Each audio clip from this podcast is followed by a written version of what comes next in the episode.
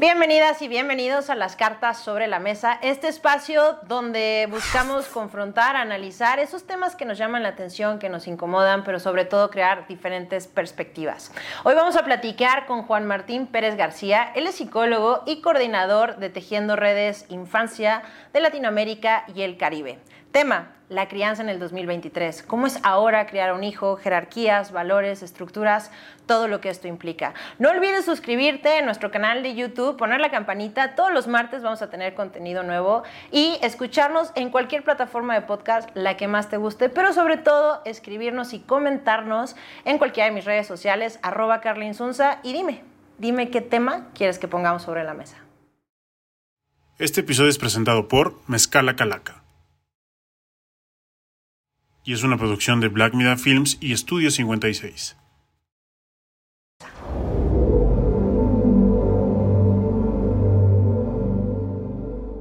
Juan, Juan Martín, qué gusto poder platicar contigo. ¿Cómo estás? Muy bien, Carla, gracias por la invitación y bueno, un placer estar aquí conversando contigo. Al contrario, a ver, creo que ni siquiera sé exacto cómo empezar este tema porque creo que nos tiene con tantas ideas y con tantos choques ahora, que es cómo hoy en día criar a nuestros hijos. Mira, yo, suelo decirle a las personas cuando hablamos de temas de este estilo que mm, ya no usamos teléfonos del siglo pasado.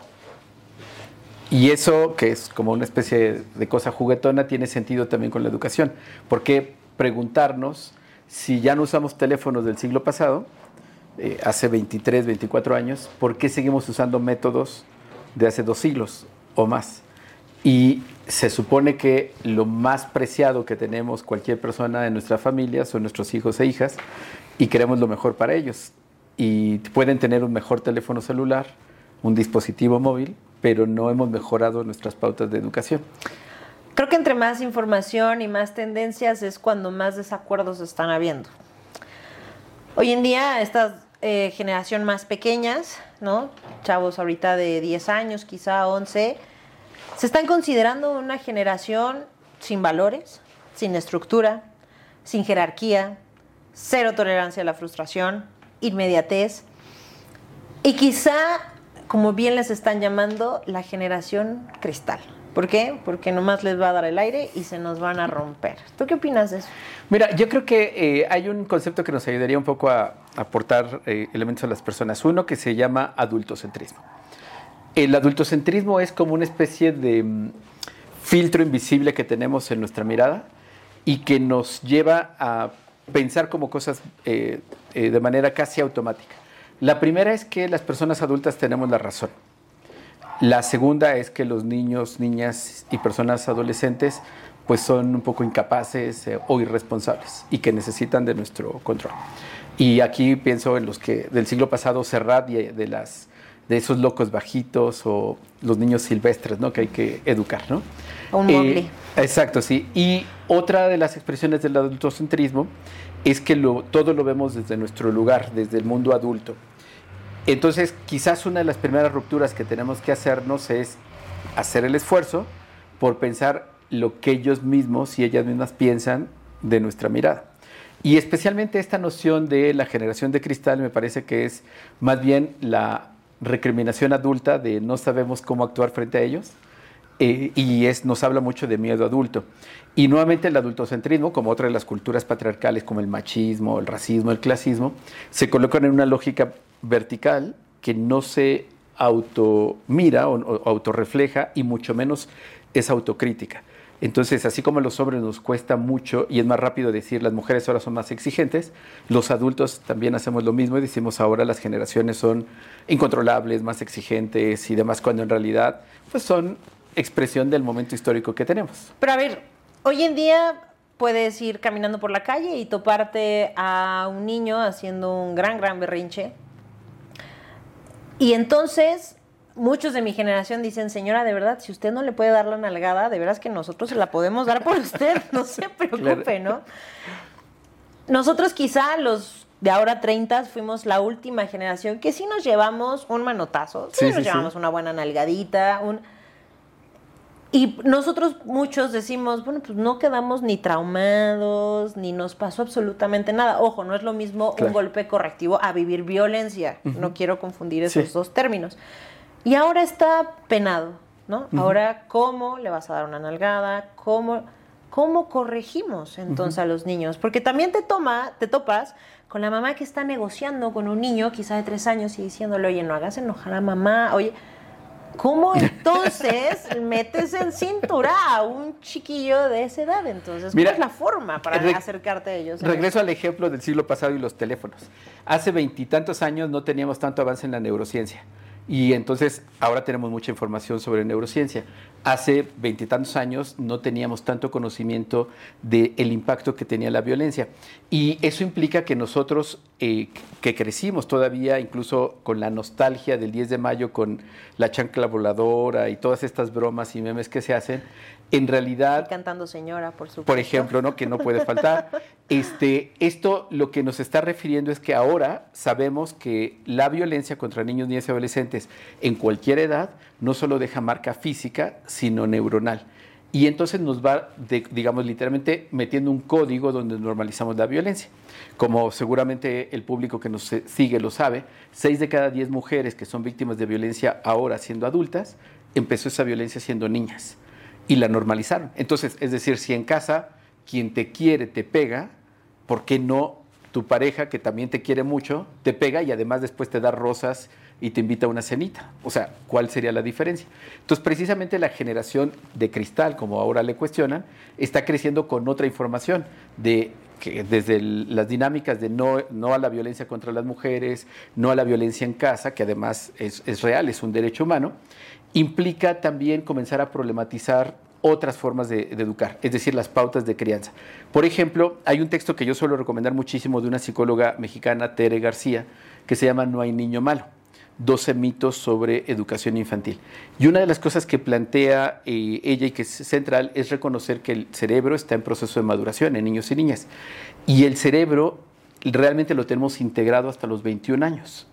Por ello es que en esta etapa de niñez hasta adolescencia y digamos la eh, primera adultez o la adultez eh, temprana, tiene que tener una protección del entorno familiar y comunitario.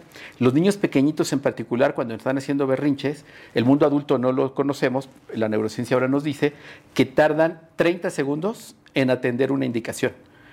Y si nosotros ponemos ahora el cronómetro, 30 segundos nos parecen una eternidad. Bueno, y más si estás en un supermercado y está gritando y llorando y pataleando, ¿no? Si te hacen tres horas. Pero no solo a la mamá que estará sudando, al papá que estará sudando de presión pública, sino precisamente a todo el mundo adulto que dice, pero ¿qué le pasa, no? Entonces, ese tipo de cosas ahora las sabemos, pero también sabemos por la neurociencia que eso se puede prevenir porque los niños y niñas, por su edad, están dando señales. Y lo que están refiriendo ahí esencialmente es frustración. Seguramente el niño o la niña lo pidió de otras maneras y claramente no logra controlar la emoción de frustración o de enojo y la expresa pues como su cuerpo y su posibilidad y agregaría el ejemplo que, que tiene de, su entorno adulto, le da. Eh, hay un estudio muy valioso que hizo Naciones Unidas entre tres años de estudio global, 2003-2006, y encontró cosas evidentes. Muy preocupante que el, lugar donde hay más violencia para niños y niñas es en casa, en las escuelas, en los lugares de protección. Otro elemento que encontró es que la violencia nos supera, nos alcanza la vida adulta. Y hay países como México, América Latina, comparados con otros como Europa, por ejemplo, donde hace 50 años avanzaron en prevenir la violencia contra niños y niñas, que se nota en la productividad, en la estabilidad emocional. Y hay una eh, referencia que suele ser importante cuando hablamos de los que nos tocó vivir de infancia violencia, que veamos nuestra vida emocional. Cómo es, cuántas relaciones de pareja, cuántas se rompieron, pero más allá de que por supuesto podemos eh, cerrar una relación, es el nivel de violencia en ese cierre de, relaciones. ¿no? Ahora, uno de los fenómenos que vemos extendidos en toda la región son los divorcios eh, destructivos judicializados se ha convertido casi en deporte nacional. Claro. No solamente separarte, que es legítimo por el desarrollo de cualquier persona, sino que esto tiene que estar acompañado de un despacho que además se acompaña de 80 mil denuncias.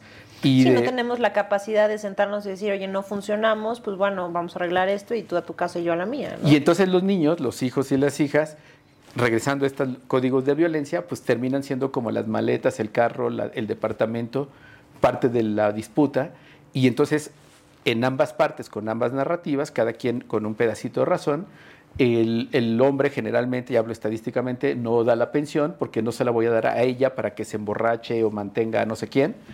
O sea, obviamente cultura machista. Y ella no le voy a dejar ver a los hijos o a las hijas porque no da la pensión o porque lo va a dar en un mal ejemplo. Y entonces aquí esto sigue siendo un tema adulto. Y eso es educación. Pero a ver, Juan, eh, entonces, ¿cómo? A ver, tú me dices, un niño va a hacer el berrinche en el supermercado porque ya pidió de muchas maneras algo. Y entonces, como no lo obtuvo, pues último recurso, hago un berrinche. Y si de verdad no le puedo dar eso, o sea, si me está pidiendo un juguete y dices, es que no te tengo por qué comprar todos los juguetes, ¿Cómo evito el berrinche o cómo manejo el berrinche yo como papá? Hay una fórmula mágica que la neurociencia nos enseña ahora. Y regreso a la cita de eh, No hay niño malo. Lo primero que tenemos es que escuchar a los niños y niñas. Y escucharlo es en serio, o sea, atentamente, y nos sentamos con él o con ella, particularmente los más pequeñitos, y validamos su emoción. Entonces, a ver, yo entiendo que se te antojó, yo entiendo que a lo mejor te da tristeza, yo entiendo que a lo mejor te, frustra, ponerle nombre, porque es la manera de educar a nuestros hijos en emociones. Que ellos sepan que eso que sienten ahí, que le está moviendo, tiene un nombre la emoción. Enojo, tristeza, alegría, también hay que educar cuando están alegres.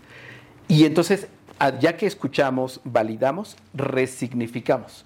Y entonces es un poco lo que nosotros hablamos en psicología como negociar con la frustración, que el mundo adulto deberíamos hacerlo más frecuente. Entonces, él lo escucho, se le antojó ese dulce o ese juguete, le valido su emoción, está padre, a mí también me gusta, pero fíjate que ahorita no podemos hacerlo y hablar con transparencia por dinero, porque no tenemos tiempo, porque no lo podemos llevar, lo que sea. Y resignificamos y renegociamos. Entonces, te propongo lo siguiente, en casa tenemos tal cosa, o mira, estamos llevando esta otra cosa, o vamos a anotarlo en la lista. Por ejemplo, hay algunas técnicas como esto, de vamos a tener una libretita de deseos de toda la familia.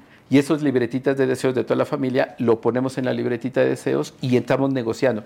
No le estamos diciendo no porque yo soy tu papá y ya te dije que no y, y no me estás obedeciendo, sino estamos dando una alternativa. Todas las personas, sin importar la edad, lo que necesitamos es una respuesta. Puede que esa respuesta no nos guste, pero necesitamos respuesta.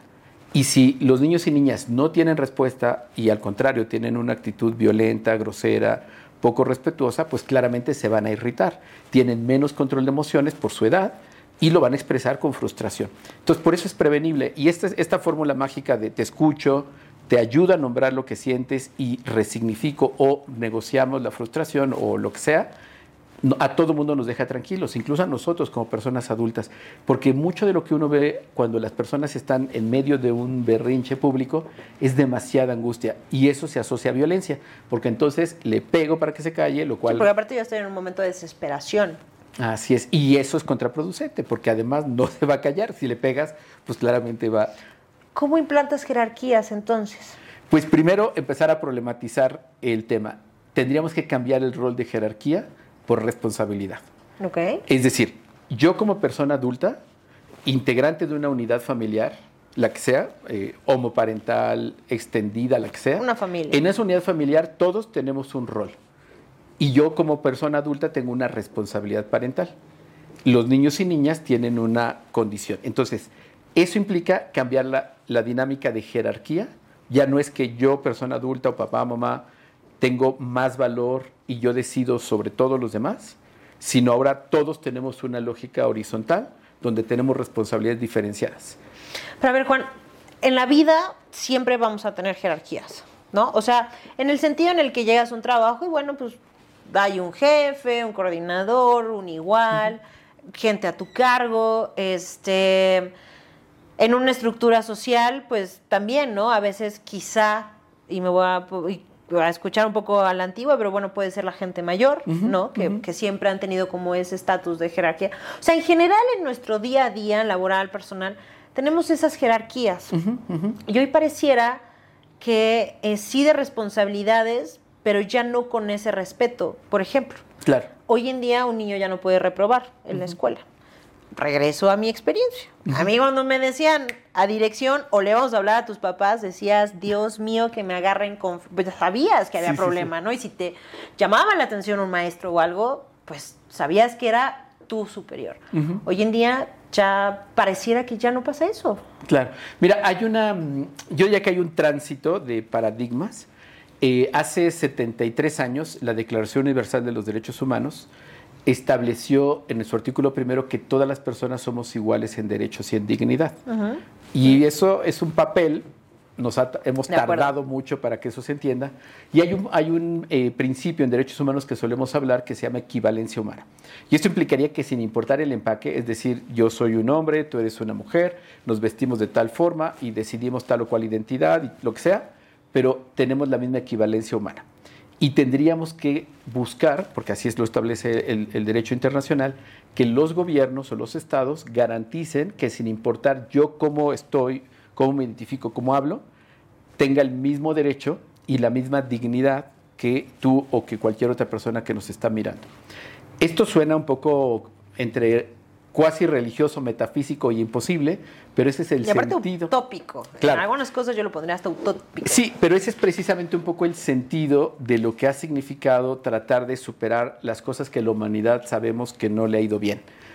el sustento de muchas guerras, de muchas complicaciones que tenemos en el mundo, son precisamente las brechas de desigualdad entre hombres y mujeres, entre clases, eh, ingresos económicos, eh, naciones, razas, tal, ¿no?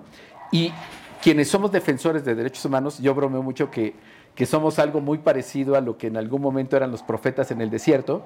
Porque es así como de, oye, eso que estás planteando suena casi imposible. Bueno, pero alguien lo tiene que decir y alguien tiene que intentar. Y buscar que en algún momento sea, ¿no? Y, un poco como eh, Eduardo Galeano decía en esta que todo mundo citamos de que la utopía es no, no una meta, sino algo que te ayuda a caminar. Tú te acercas y ya se movió te mueves y ya se movió y dices, ah, bueno, pues es para eso, ¿no? Los derechos humanos son un poco eso. Todo esto para decirte que lo que estamos enfrentando ahora es un tránsito de paradigma entre esas visiones donde los hombres, y lo digo así feo, los hombres éramos considerados mejores que las mujeres. Claro, superiores. Superiores. Por supuesto. Y sabemos que no. Ahora, que todo el sistema, que la dinámica jerárquica sigue así, pese a que tenemos leyes, instituciones y cada vez más narrativa, sí, pero vamos avanzando y lo vamos cambiando. Que eh, se consideraba que las personas blancas eran mejores que afros o latinos o indígenas. Bueno, a ver, hay una parte donde inclusive las personas de color estaban consideradas todavía abajo de los animales. No tenían alma. exacto, o sea, a ese grado la humanidad ha llegado. Por eso es que los derechos humanos son como una apuesta a decir eso que ya conocemos y que vivimos, y no tan lejos, ¿eh, Carla? O sea, hace 60 años las personas afrodescendientes no podían usar el mismo autobús que las personas blancas. Y no tan lejos. En este momento, en México, las personas eh, indígenas, 8 de cada 10 no pueden compartir la vivienda con las personas de piel blanca por la discriminación, de acuerdo a la encuesta nacional de discriminación. Es una, un absurdo, pero lo tenemos ahora. Ahora, en esta lógica de utopías, tenemos a niños y niñas como una nueva generación y agregaría algunos condimentos. Una generación más informada, más conectada y preocupante para todos nosotros en el mundo adulto, cada vez más distante del mundo adulto porque no les escuchamos. Entonces, obviamente estamos un poco angustiadas todas las familias de decir quiénes son esos que están ahí en la habitación, en los sectores medios urbanos, o quiénes son esos que se mueven, que están haciendo cosas, pero no les conocemos. Y por ello la importancia de problematizarnos nosotros como, como mundo adulto, eh, un poco al inicio de la conversación, si ya no usamos los teléfonos de hace 23 años, ya no usemos esos métodos de hace veintitantos años que nos tocaron a nosotros, porque ahora esa fórmula mágica de escuchar, de ponerle nombre a mi emoción o a la emoción que él tiene y de resignificar para los dos o, todos los que somos parte de la unidad familiar, nos cambia. Y aunque pareciera bastante utópico, se puede intentar tener familias democráticas. Eh, imaginar que ya no es el hombre de la casa el que no lava los trastes, el que lleva el dinero y decide qué hacer, o ya no estamos esperando a que por ser mujer te toca tal cosa, Eso ya se está dando, no nos falta mucho, pero se están dando ya esas rupturas y son precisamente las nuevas generaciones quienes nos están mostrando un poco la pista. La pandemia nos dio un ejemplo y una lección maravillosa. De un día a otro, bueno, literalmente en una semana, todo el mundo se fue a teletrabajo en el mundo. Y esos adolescentes a los que les castigaban, les quitaban las tabletas, los celulares que llevaban escondidos a la escuela, salvaron el sistema educativo. No, y aparte ahora se volvió un most en la escuela. Justo eso te iba a decir. Nosotros, por ejemplo, cuando... es que no puedo evitar el, hablar así como de señora de... En mis tiempos... Eres muy joven. sí, no, claro, pero a ver... Por ejemplo, yo tengo una sobrina de, sobrina de cariño, con mucho amor. Ella tiene, le llevo exactamente 15 años, ella ahorita tiene 17 años. Te juro, Juan, que a veces yo platico con ella. Digo, aparte de que es una chava súper inteligente y todo ese rollo, pero a veces siento que estoy años luz de ella, ¿no? O sea, cada vez las generaciones ya no es como antes, o sea, no sé, marcar baby boomer de un X, estás hablando de casi 20 años de diferencia. Ahorita ya las generaciones son por lustros o quizás menos, ¿no? por eso no puedo evitar el, en mis tiempos, ¿no? Pero, eh, y que aparte, bueno, mi generación es la que ahorita son los papás, ¿no? Son los que ahorita estamos haciendo familias. Eh, por ejemplo, justo lo de la tecnología, yo me acuerdo que cuando salían los videojuegos, pues bueno, cambiabas como, por ejemplo, en mi familia se usaban los vales, ¿no? Entonces tienes X cantidad de horas para usar el videojuego y tú sabes cómo haces tus vales y cómo los canjeas. Y ahora muchos de los que crecimos con esa ideología es de no, es que mis hijos no van a ser los que van a estar pegados al celular, no van a ser los que van a estar pegados en un iPad y no sé qué. Y desafortunadamente, o afortunadamente, porque también es bien complicado, la única forma donde a veces puedes tener un respiro como madre es, ¿sabes qué? Aquí está el celular. Ahí está la tableta. Ahí está la tableta, ¿no? Y, se volvió un gran aliado. Sí, sí, sí. Entonces, ¿qué tanto sí y qué tanto no? Sí tecnología, pero también donde queda la creatividad de, eh, por ejemplo, a mí me encantaba pues, salir con mis vecinos a jugar, andar en bici, el patín del diablo, que era de muy de moda en esa época. ¿Qué tanto entonces también estamos dejando esa convivencia eh, humana para volverla digital, ¿no? Por ejemplo, los chavos que ahora están en Minecraft todo el tiempo conectados y sí, están conviviendo con muchísima gente al mismo tiempo, pero todo es virtual.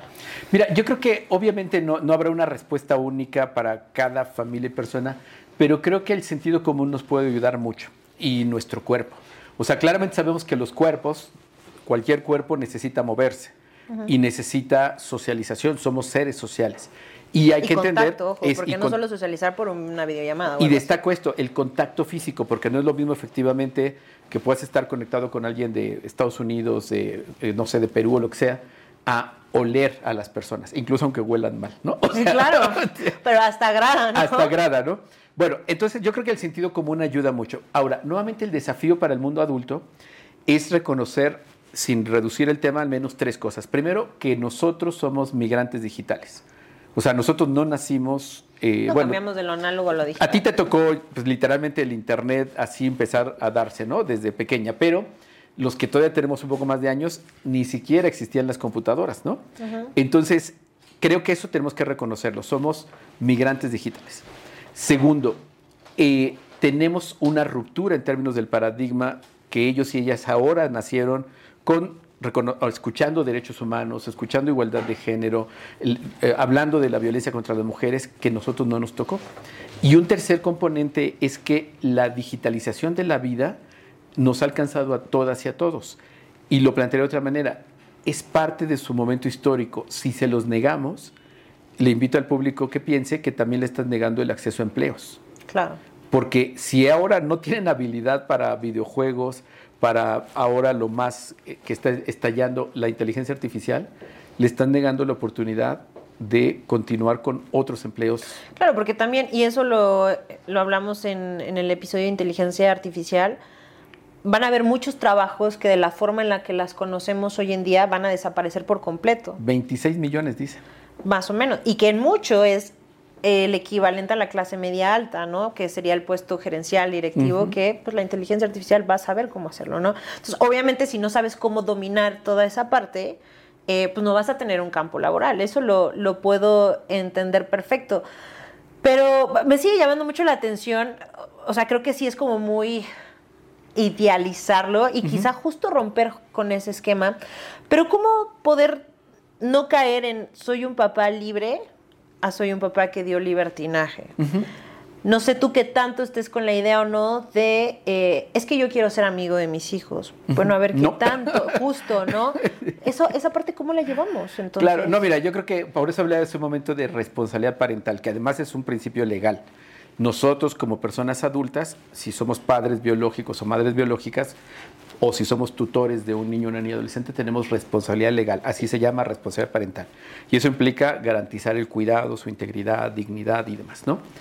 Y no, eso no es ser amigos, o sea, los amigos pues son un ratito, después se van, tienen su propia vida, y nosotros no, tenemos un rol. Entonces, si yo suelo explicarle a papá y mamá, usted no es amigo o amiga, es papá, mamá y es responsabilidad legal y sobre eso hay que trabajar. A ver, claro que eh, estoy completamente de acuerdo en el sentido en el que a mí lo que me cuesta trabajo el entender es entonces cómo eh, marcar esas reglas, ¿no? Porque entonces, pues sí, claro, y volvemos a lo mismo. En mi época era, y, que a veces, no digo que fuera válida, pero a veces te quedabas con el de, pues porque soy tu madre, ¿no? Era la carta maestra ya de los papás a veces cuando no podía, ¿no? Y había muchísimas cosas donde, pues es que es papá, es que es mamá, son los abuelos, ¿no? ¿Cómo entonces marcamos esas responsabilidades? Si no quieres usar el término jerarquía, está perfecto, pero sí en un término donde hay una relación, un respeto y una una manera de llevarnos diferente, sí con toda la confianza, porque eso sí creo que ha sido uno de las grandes cambios y mejoras, que es poder acercarnos a nuestros padres a hablar desde temas como nuestra sexualidad, nuestra intimidad, nuestras dudas, nuestro eso creo que es uno de los sí mejores cambios que hemos tenido, pero cómo no sobrepasar esa línea. Mira, hay afortunadamente avances en términos desde la psicología, la neurociencia y demás, y ahora hablamos de crianza positiva o crianza respetuosa. Hay bastante material en Internet que las personas pueden eh, encontrar eh, con, esta categoría. Y esencialmente se basa en reconocer que niños y niñas, de acuerdo a los avances que tenemos en la investigación científica, pues como cualquier persona necesitan respeto, no vivir formas de violencia ni física ni simbólica, nosotros como personas adultas necesitamos asumir otro rol distinto, como expliqué, más de escucha, de validación, de negociación, y de ejemplo. Y hay un elemento en derechos humanos que está asociado con la creencia respetuosa, que es el libre desarrollo de la personalidad. Y ese libre desarrollo de la personalidad implica que no van a ser clones de nosotros. Y implica que van a tener una opinión propia.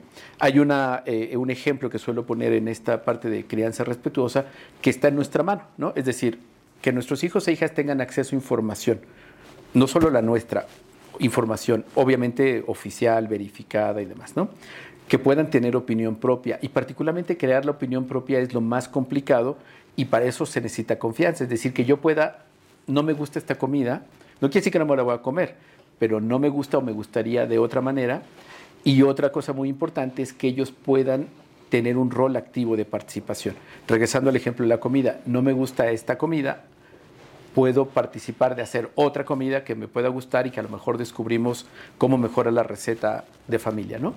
Otro elemento muy importante es que ellos puedan ser parte de las dinámicas familiares. Y parte no significa que sean testigos, sino, por ejemplo, en una condición de tenemos un cambio económico, vamos o vamos a adquirir una hipoteca, pues eso implica que vamos a tener que reducir costos, gastos y entonces los, los regalos de esta Navidad van a ser de otro tipo o vamos a tener, pero si niños y niñas son parte de eso, lo van a hacer con mucha emoción, con pasión. O sea, también creo que lo que me, me, estás diciendo es que también eh, puede ser por un tema de protección que nuestros papás tenían o también puede ser en el sentido del niño no lo va a entender temas tan importantes como el dinero que quizá pensamos que el niño no va a entender, temas como problemas, fallecimientos, rupturas, lo que sea, hablarlos y hablarlos siempre claros. Y la fórmula, si estoy entendiendo, es hacer súper partícipe a los niños en casa de todo. Literal.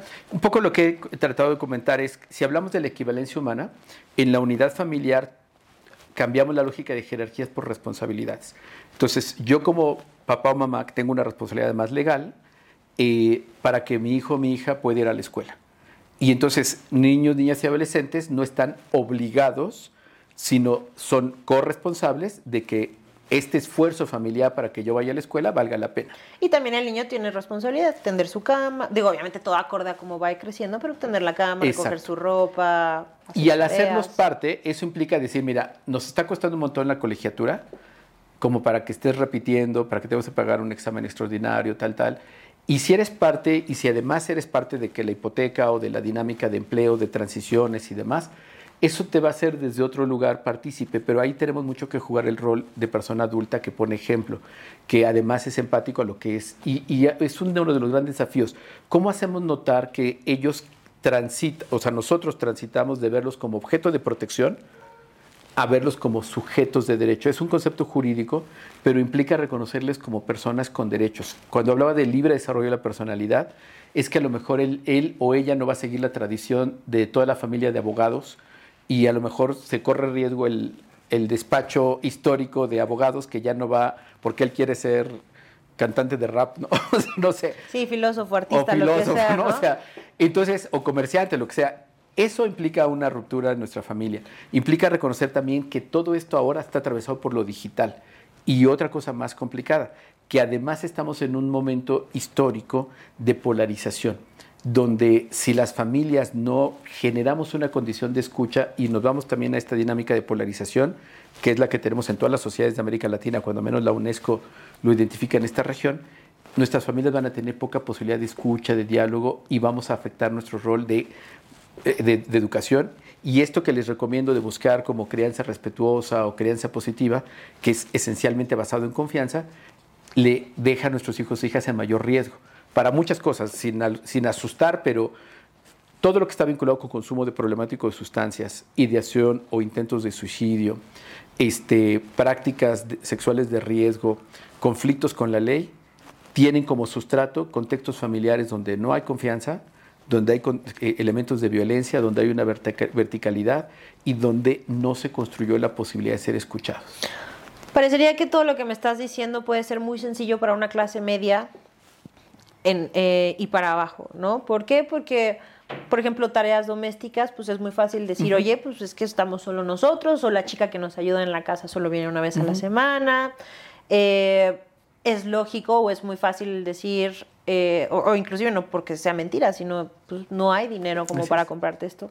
Pero ¿qué pasa con la clase alta? ¿Qué pasa cuando yo crezco en un entorno donde tengo servicio, ¿no? Donde prácticamente me hacen todo, donde sé perfectamente que papá o mamá me pueden comprar pues cualquiera de mis antojos.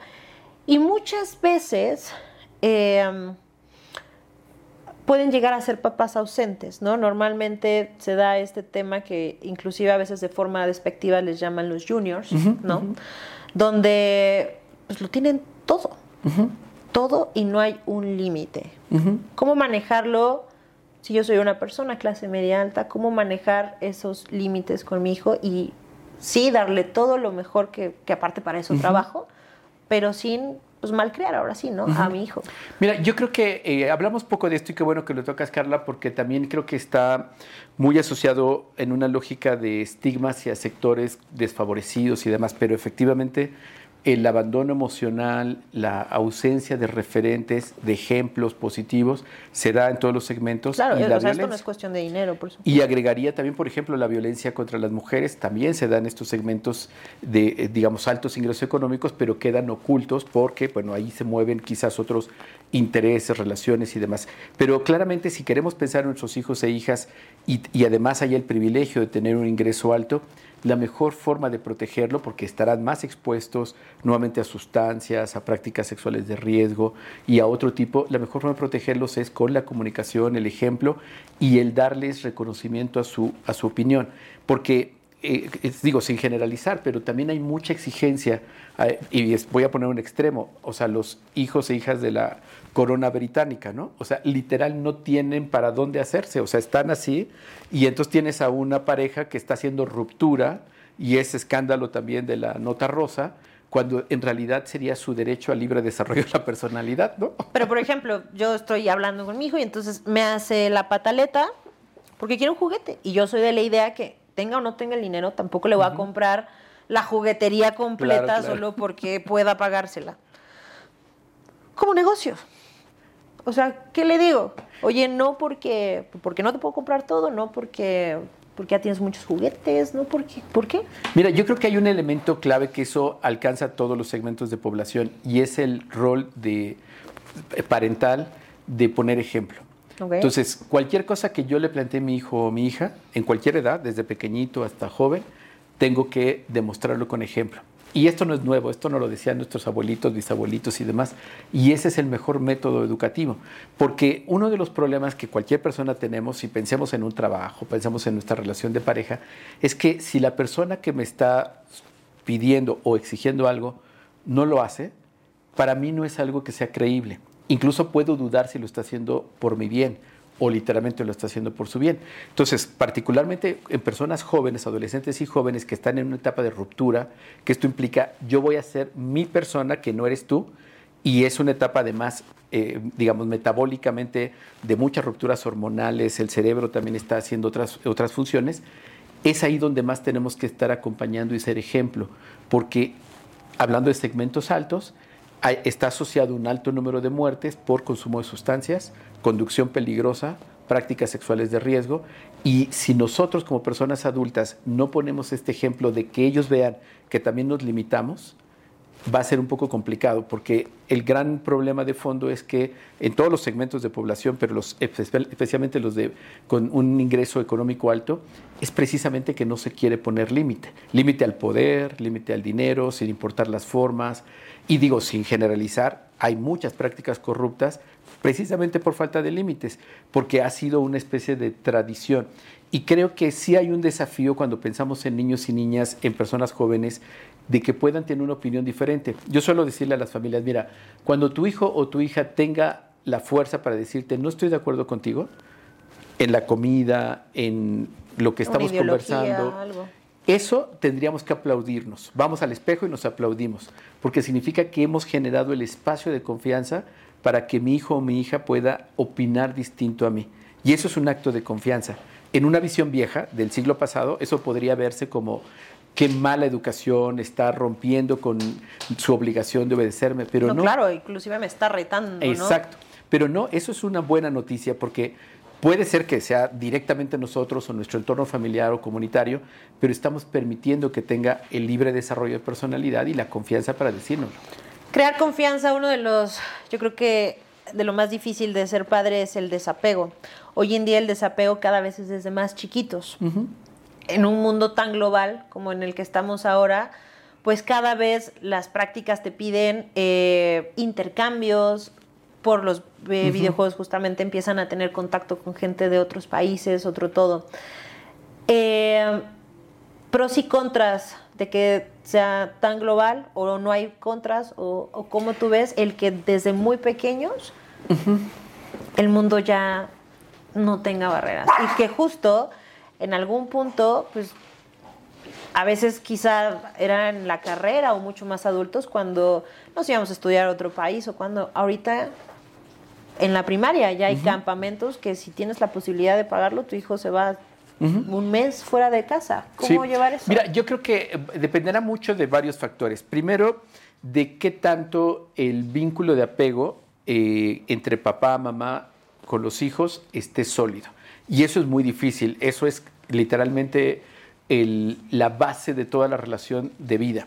Y eso se construye en las etapas tempranas. Hablabas hace un rato de los padres ausentes. Tenemos que asumir que la cultura machista hace que los hombres, incluso en este momento histórico, tengamos dificultad para expresar nuestras emociones, incluso de que queremos a nuestro pequeñito, nuestra pequeñita y demás. Entonces sí ahí tenemos un desafío, pero el vínculo de apego es clave.